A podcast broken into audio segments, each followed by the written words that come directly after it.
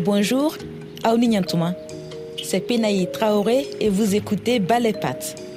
Dans l'épisode précédent, je vous racontais comment le scandale Harvey Weinstein a plus que jamais libéré la parole des femmes dans le monde à travers le succès des hashtags MeToo et Balance ton port. Je vous ai aussi raconté mon arrivée au Sénégal où j'ai constaté que des voix ont commencé à se faire entendre pour dénoncer les violences sexuelles. Dans le premier épisode de Balépat, je vous racontais aussi que je suis née et que j'ai grandi en Côte d'Ivoire, mais mon pays d'origine est le Burkina Faso où j'ai fait mes études universitaires. Mon grand-père habitait Bobo Dioulasso, deuxième ville du pays. C'est en allant lui rendre régulièrement visite que j'ai appris à connaître cette ville attachante et agréable à vivre. Un jour, une jeune fille voisine de la maison familiale de mon grand-père me dit ceci. Ton grand-père nous chasse de sa cour quand nous mettons un pantalon, mais toi, il ne te dit rien Je suis restée perplexe, ne sachant pas à quoi répondre.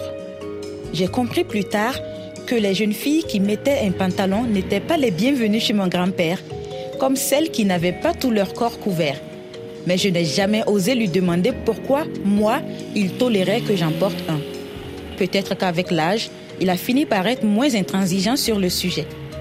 Je découvrais par la même occasion à quel point l'habillement des femmes était une question jugée importante aux yeux des hommes. À Dakar, je me renseigne sur tout ce qui concerne les femmes, qui sont les féministes d'aujourd'hui au Sénégal et comment s'y prennent-elles pour mettre en lumière et surtout dénoncer les violences sexuelles et sexistes faites aux femmes? Dans les discussions, un ami me parle d'une exposition itinérante dont la première a eu lieu au musée de la femme Ariette Batili.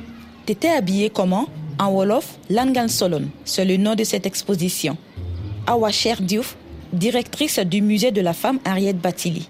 Disons, le thème de l'exposition lui-même est assez révélateur de la mentalité des gens qui pensent qu'en fait, les victimes de viols sont souvent, en général, responsables de ce qui leur arrive.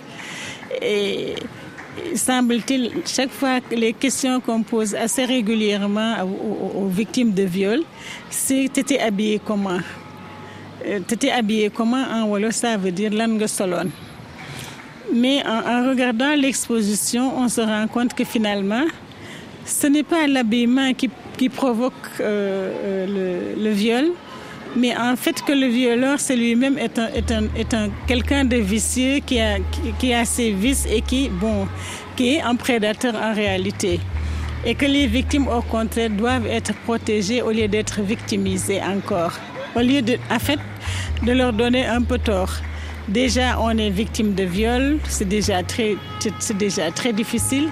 Et ensuite, on vous culpabilise en même temps. Donc, vous êtes doublement victime, quoi, n'est-ce pas? On a vu des femmes qui sont voilées, on a vu des, militaires, on a vu des femmes au lit. C'est toutes sortes de situations qui démontrent qu'en réalité, ce n'est pas l'habillement qui provoque euh, qui provoque euh, le, le viol, mais c'est plutôt en fait du fait des prédateurs seulement. Voilà. Et vous, ça vous fait quoi de voir, euh, de peut-être d'entendre quand on demande à une victime, à une survivante de viol, comment tu étais habillée? Quel sentiment ça peut susciter en vous d'entendre une telle question? C'est sans doute la question qu'il ne faut pas poser, n'est-ce pas?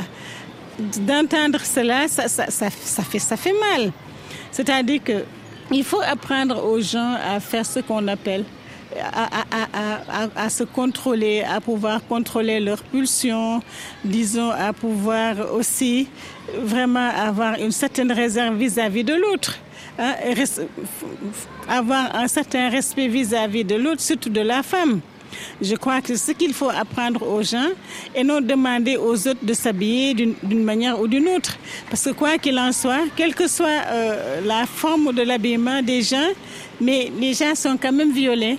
On a vu des femmes en jupe courte qui ont été violées, tout comme on a vu des femmes voilées qui ont été violées. Donc l'habillement n'a en fait n'a pas, en tout cas, à mon avis, n'a pas tellement d'effet sur, sur, sur le phénomène du viol mais c'est plutôt les mœurs qu'il faut revoir, hein, l'éducation, la sensibilisation, mais sensibiliser plutôt tous garçons et filles. ne pas sensibiliser que les filles, mais garçons et filles, pour montrer aux garçons qu'ils n'ont pas en fait le droit de, de violer l'intimité des autres. Mais ça, on a toujours ici la tendance de vouloir toujours parler aux filles, d'éduquer les filles, de leur, disons, de leur inculquer un certain nombre de valeurs.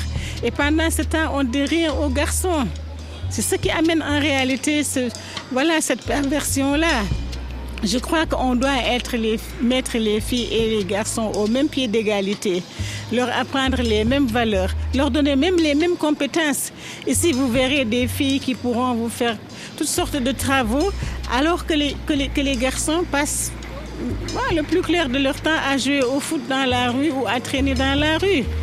Je crois qu'il faut bien qu'on puisse changer le système d'éducation de manière à donner aux, filles et aux garçons les mêmes chances de réussite sociale, culturelle, économique. Je crois que ça, c'est important. Plusieurs mois après le passage de l'exposition dans son musée, Awacher Diouf ne décolère pas. T'étais habillé comment? C'est l'une des nombreuses interrogations déplacées et récurrentes qu'entendent les victimes quand elles osent enfin parler après une agression sexuelle. Ne dit-on pas que l'habit ne fait pas le moine? Alors, pourquoi juge-t-on les femmes aux vêtements qu'elles portent?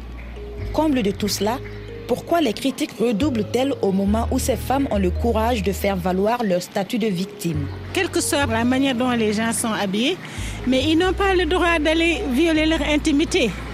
Parce que de toute façon, même dans les maisons, on ne peut pas être tout le temps couvert. Il y a des moments où on a envie, voilà, de s'habiller léger, où on est, on est peut-être occupé à faire des choses, et des choses et d'autres. On est toujours amené à porter quelque part des habits qui découvrent un peu une certaine partie de votre corps. Mais de quoi je me mêle? Pourquoi? Parce que je suis habillée de cette manière que quelqu'un a le droit de venir me violer. Même si j'étais toute nue, les gens n'ont pas le droit de venir me violer ça, ne leur donne pas le droit. Donc il ne faut pas culpabiliser davantage les, les, victimes de viol. Quoi. Je trouve que c'est un peu trop. Ce qu'on dit en Wolof Mandou. Mandou, ça veut dire vraiment avoir de la réserve, surtout. Avoir de la réserve en tout d'ailleurs. Avoir de la réserve en tout, c'est ce qu'il faut leur apprendre. Et cela leur évitera, même si une personne est nue, ils n'auront pas à s'en occuper. Voilà, si vous avez de la réserve en tout, vous, n'allez pas vous occuper de choses comme ça. T'étais habillé comment? En anglais, What were you wearing? L'exposition est née à l'Université de l'Arkansas en 2013 dans le cadre d'une campagne de lutte contre la culture du viol au sein des universités. Une campagne lancée pour sensibiliser aux violences sexuelles et dénoncer les préjugés qui frappent encore trop souvent les victimes. Ce projet a été inspiré du poème éponyme qui porte le même nom de Marie Simmerling. Dans ce poème, elle lit décrit longuement et avec précision sa tenue vestimentaire du 4 juillet 1987, puis interpelle le lecteur. Vous devez vous demander pourquoi c'est important.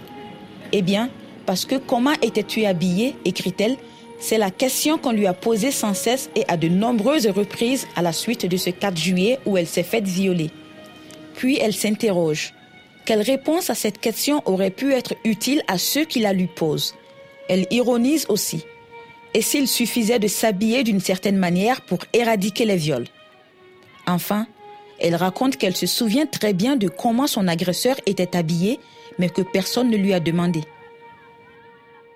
De ce texte, donc, une exposition est née. Une exposition qui a fait le tour des États-Unis. Catherine Cambaruri, une étudiante en photographie de l'université Arcadia, toujours aux États-Unis, fait partie des gens qui ont recréé l'exposition.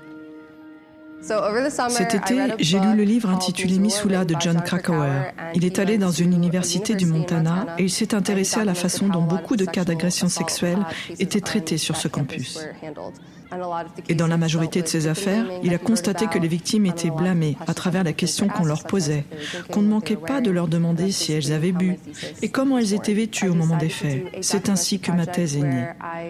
J'ai décidé de faire un projet documentaire pour lequel j'ai photographié les vêtements que les personnes portaient au moment où elles ont été agressées sexuellement.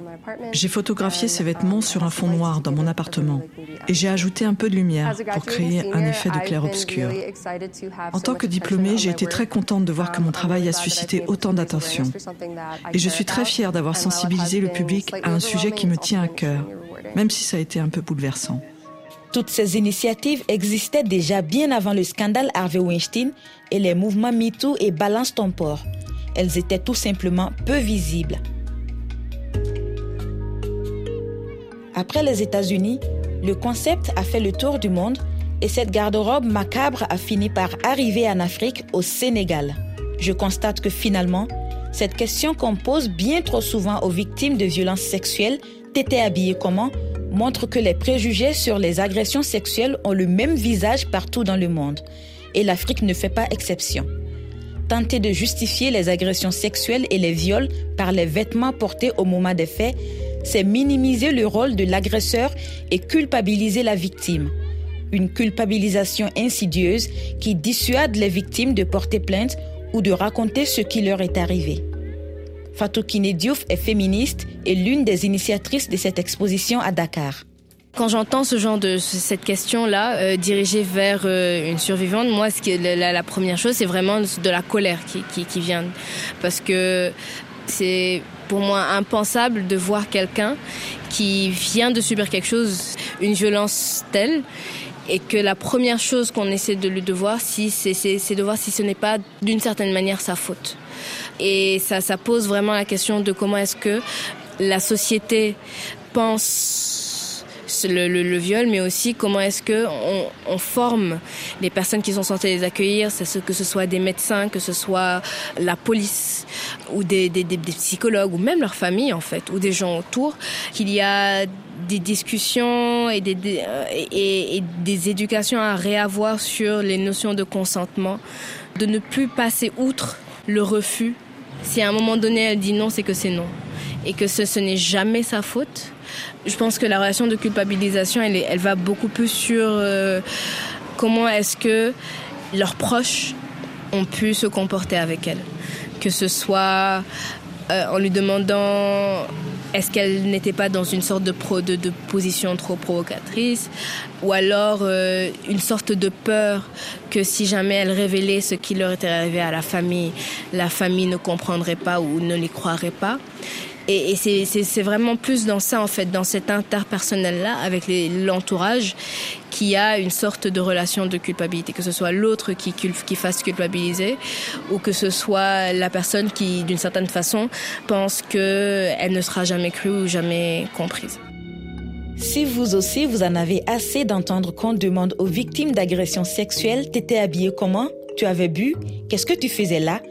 Toutes ces questions auxquelles il faut dire bas les pattes. Si vous aussi vous voulez faire bouger les lignes, abonnez-vous à ce podcast, parlez-en à vos amis, mettez des étoiles, des pouces et des commentaires pour donner plus de visibilité à ce sujet primordial. Dans le prochain épisode, nous parlerons toujours de l'expo Langal Solon, mais cette fois, je vous expliquerai comment les victimes en arrivent à se sentir coupables à la place de leurs agresseurs. Je suis Penaï Traoré, merci de m'avoir écouté. Kaoubin, à la prochaine.